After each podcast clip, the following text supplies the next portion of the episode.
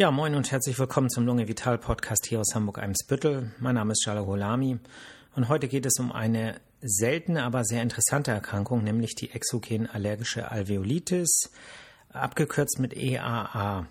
Und ähm, hierbei handelt es sich um eine allergische Erkrankung, die äh, vor allem das Lungengewebe betrifft und die äh, Lungenbläschen.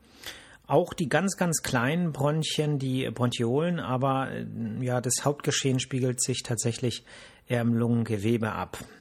Ähm, es ist eine allergische Reaktion, aber anders als die, über die wir hier, äh, oder ich besser gesagt, äh, schon gesprochen habe, nämlich zum Beispiel das allergische Asthma oder allergische Heuschnupfen, ist es so, dass es hier andere ähm, Vermittlungen äh, dieser Entzündung, dieser ähm, allergischen Entzündung sind. Beim allergischen Asthma ist es ja ist eine sogenannte Typ 1 Reaktion, also eine allergische Typ 1 Reaktion. Die wird durch IgE-Antikörper vermittelt. Das Ganze passiert relativ schnell. Und äh, ne, da kann man sich vorstellen, man atmet ein Inhalationsallergen ein und es führt relativ schnell oder kann zumindest relativ schnell zu Beschwerden führen, also innerhalb von Minuten im Prinzip. Und bei der ähm, Typ-3-Reaktion, die sich hier sozusagen bei dieser Erkrankung die, äh, die Rolle äh, ähm, sozusagen einer der ähm, Prozesse ist, die zu dieser Entzündung führen, da kommt es durch spezifische IgG-Antikörper, auch wieder gegen ein Allergen gerichtet, zu ähm, Entzündungsreaktionen, wo dann äh, Immunkomplexe gebildet werden. Zusätzlich zu der Typ 3, das ist gerade am Anfang ein bisschen kompliziert, es wird aber gleich einfacher, also nicht abschalten, ähm, spielt auch die Typ-4-Reaktion eine Rolle, die durch äh, Zellen vermittelt wird, nämlich sogenannten T-Lymphozyten, die dann auch sensibilisiert sind auf das Antigen und eben diese Entzündung mitgestalten. Und dass da eben zwei verschiedene allergische Reaktionen eine Rolle spielen, äh, führt dann eben dazu, dass die, dass die ähm, Folgen, die die Patienten dann spüren, eben auch ein bisschen komplexer sind. Ja, was sind das für Allergene, die da eine Rolle spielen? Also es sind etwa 60 äh, bekannte, die man weiß, und äh, die meisten davon sind Mikroorganismen, äh, Schimmelpilze, ähm, aber auch Bakterien spielen eine Rolle. Es spielen Proteine eine Rolle, zum Beispiel aus Vogelkot, Vogelexkrementen. Ähm, und äh, ja, entscheidend ist, dass diese Partikel klein sein müssen. Sie müssen kleiner als fünf Mikrometer groß sein, damit sie auch wirklich in das Lungengewebe vordringen. Ansonsten landen die sozusagen irgendwo an den Nasenhaaren oder in den Bronchien. Also sie müssen sehr, sehr klein sein. Und ähm, dann hängt so ein bisschen der Verlauf dieser Erkrankung hängt so ein bisschen davon ab, mh, hm, ja, wie viel Antigen letztlich da in der Lunge ankommt. Bevor wir jetzt ins Detail einsteigen, ein paar interessante äh, Fakten vorab. Ähm, Nichtraucher sind häufiger betroffen als äh, Raucher von dieser Erkrankung und der Altersgipfel liegt so zwischen dem 40. Äh, und dem 50. Lebensjahr. Ähm, jetzt müssen wir uns, ne, wir steigen jetzt mal ein ins, in die Details. Ähm, also die Allergene werden jetzt eingeatmet und gelangen in die feinsten Bronchien, also die sogenannten Bronchiolen. Und dahinter kommt, kommen die sogenannten Lungenbläschen, die ja eigentlich den Sauerstoff ins Blut aufnehmen. Und die Wände dieser Lungenbläschen, das ist sozusagen das, was wir Lungengewebe nennen. Und ähm, da treten jetzt sozusagen, da kommen diese Allergene jetzt, äh, treten die äh, in Kontakt mit Zellen ähm, ne, wie das ist, der Körper hat sein Immunsystem. Diese Antigene werden also sofort von bestimmten Zellen aufgenommen, die diese Antigene wieder anderen Zellen präsentieren. Und davon wer, oder dann werden von anderen Zellen wiederum Antikörper dagegen gebildet, aber eben diesmal spezifische äh, IgG-Antikörper. Das Ganze dauert länger, ne? also ist nicht so schnell äh, vom Ablauf her wie bei der ähm, Sofortreaktion des ersten Typs ähm, wo das schon nach Minuten ist, sondern hier ist es so, dass ähm, die Reaktion eine Latenz hat. Also zwischen drei und zwölf Stunden später äh, passiert sozusagen, äh, merken die Patienten erst Beschwerden ne, nach dem Kontakt. Das macht die Diagnose ein bisschen schwieriger. Ne? Es kann also sein, dass ich tagsüber durch so ein schimmeliges Haus gehe, mir geht's super und äh, zehn Stunden später geht's mir schlecht. Und dann ist es natürlich schwieriger zu sagen, aha, ähm, der Auslöser war jetzt der Schimmel, weil man sagt, Mensch, ich, im, im, im Haus habe ich überhaupt gar keine Probleme gehabt. Ne? Ähm, und eben auch die T-Zellen, die ähm, reagieren eben auch nicht so schnell, wie das äh, sozusagen die Mastzellen machen bei der IgE-Ausschüttung.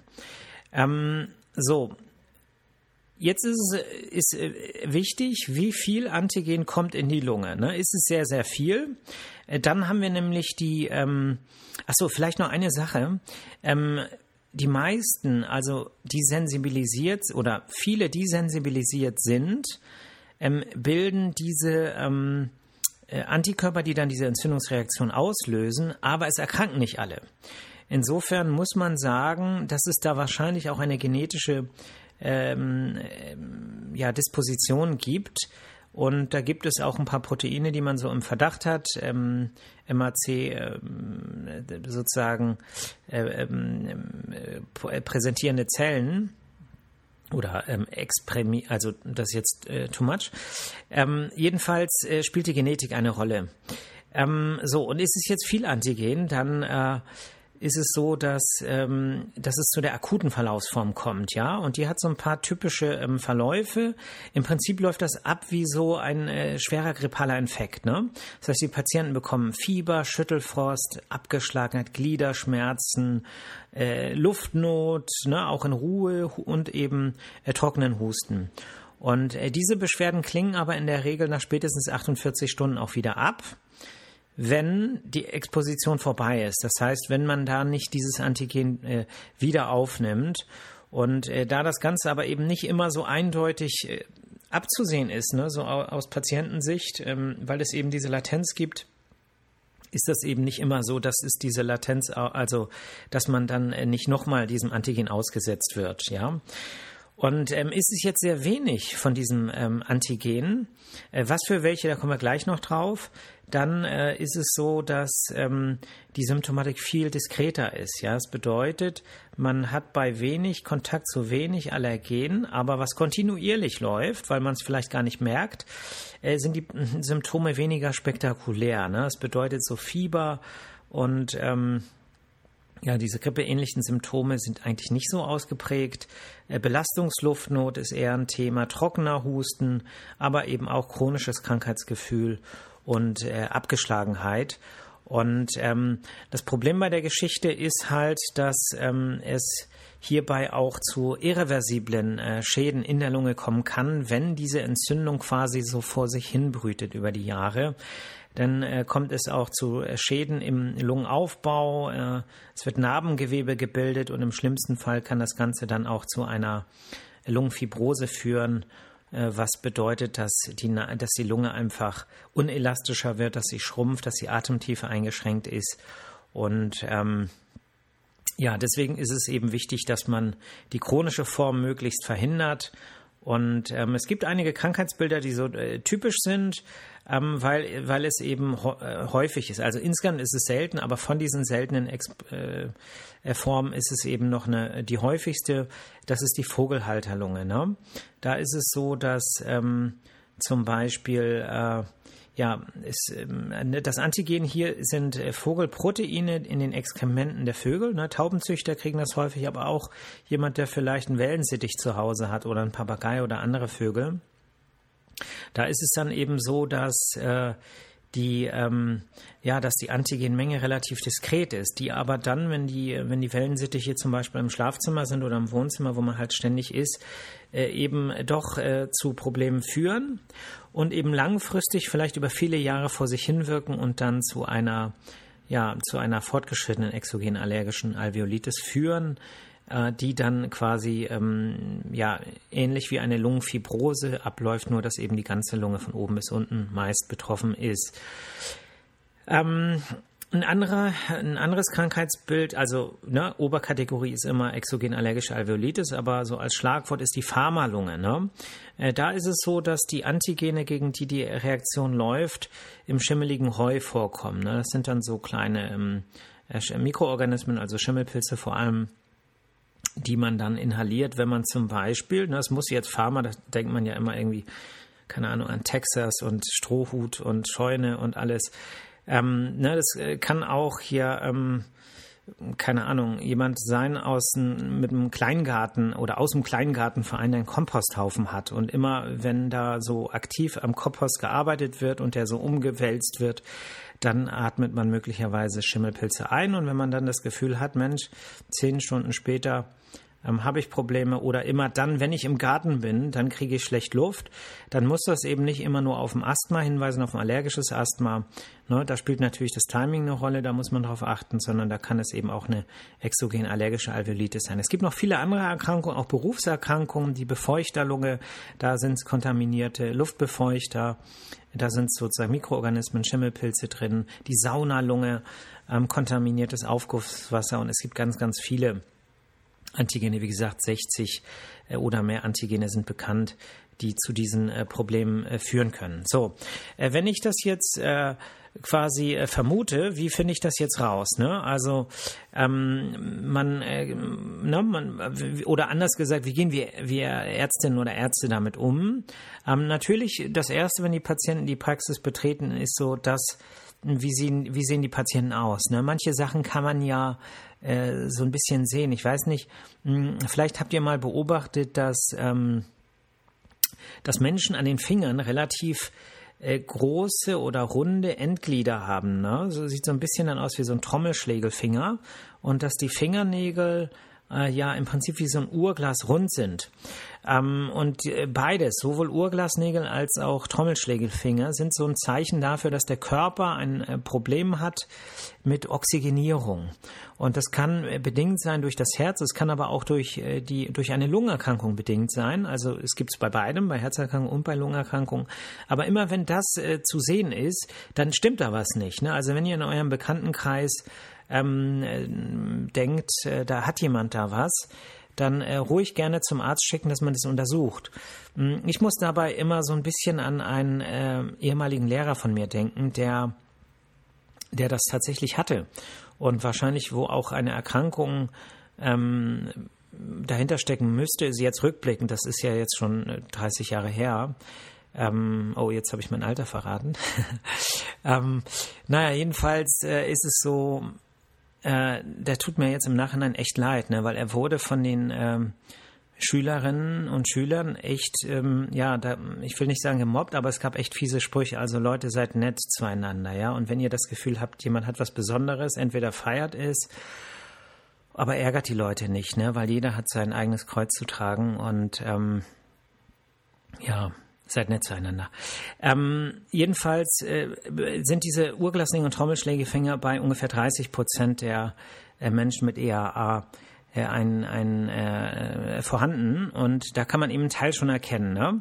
Dann, was macht der, der Arzt äh, dann oder die Ärztin natürlich befragen? Ne? Gibt es Kontakt? Gibt es Schimmel in der Wohnung? Haben Sie ähm, irgendwelche besonderen Hobbys? Geht jemand gerne in die Sauna? Wenn ja, äh, na, na klar, jetzt, na, wie viel Zeit hat man, wie lange will man die anderen Patientinnen oder Patienten im Wartezimmer warten lassen? Also das Ganze, man muss es natürlich auch so ein bisschen in einem gewissen zeitlichen Rahmen halten, aber mh, mm, letztlich mm, ist es, je mehr man fragt, desto mehr findet man tatsächlich raus. Ne? Was macht äh, der Arzt dann? Er hört ab, ähm, man hört die Lunge ab und man hört bei exogen allergischer Alveolitis häufig so ein Knisterrasseln, äh, besonders in den ähm, unteren Lungenabschnitten und ähm, manchmal sogar ein Quietschen in den oberen Lungenabschnitten, weil eben es auch äh, zumindest in einem Teil der oder bei einem Teil der Patientinnen und Patienten zu, ähm, zu einer Verengung der ganz kleinen Bronchien, der Bronchiolen kommt. Ne?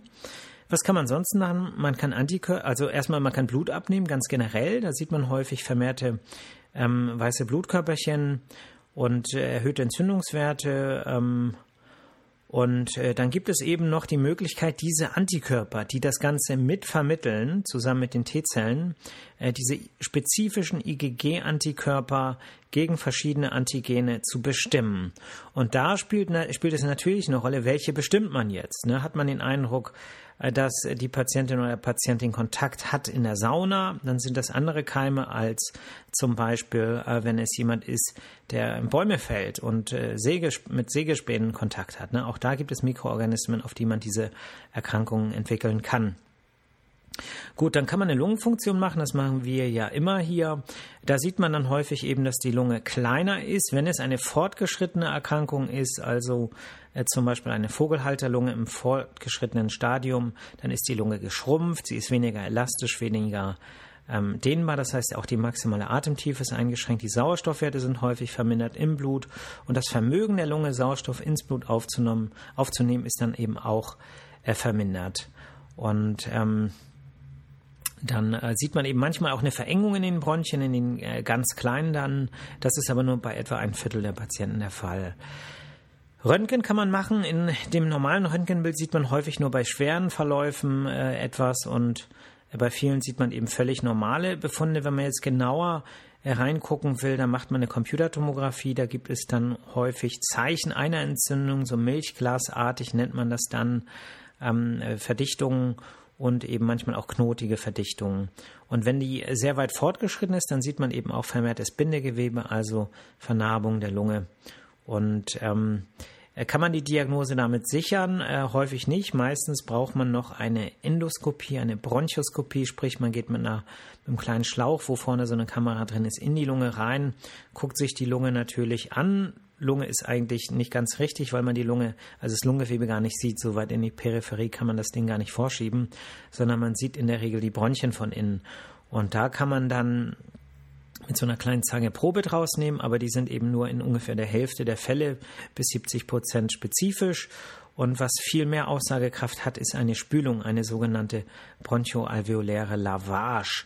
Das heißt, man nimmt sich einen peripheren Bronchus, quetscht das Bronchoskop da soweit es geht rein, spritzt da Flüssigkeit rein, äh, die dann sozusagen die Zellen, die sich dort rumtreiben, in sich aufnimmt und dann saugt man die Flüssigkeit wieder auf und guckt sich das dann im Labor an und guckt eben, wie das aussieht. Und typisch für die exogen allergische Alveolitis ist eine vermehrte Zellzahl und eine vermehrte Anzahl von Lymphozyten in dieser Spülflüssigkeit. Wie therapiert man das? Das Wichtigste bei der Therapie ist im Prinzip die ähm, Karenz, sprich man muss herausfinden, welches Allergen das Ganze auslöst und äh, dieses meiden. Wenn man es nicht meidet, wenn man es vielleicht nie rausfindet und dem ständig ausgesetzt ist, dann kann das dazu führen, dass es tatsächlich zu einer chronischen Verlaufsform kommt, mit zum Teil irreversiblen Schäden.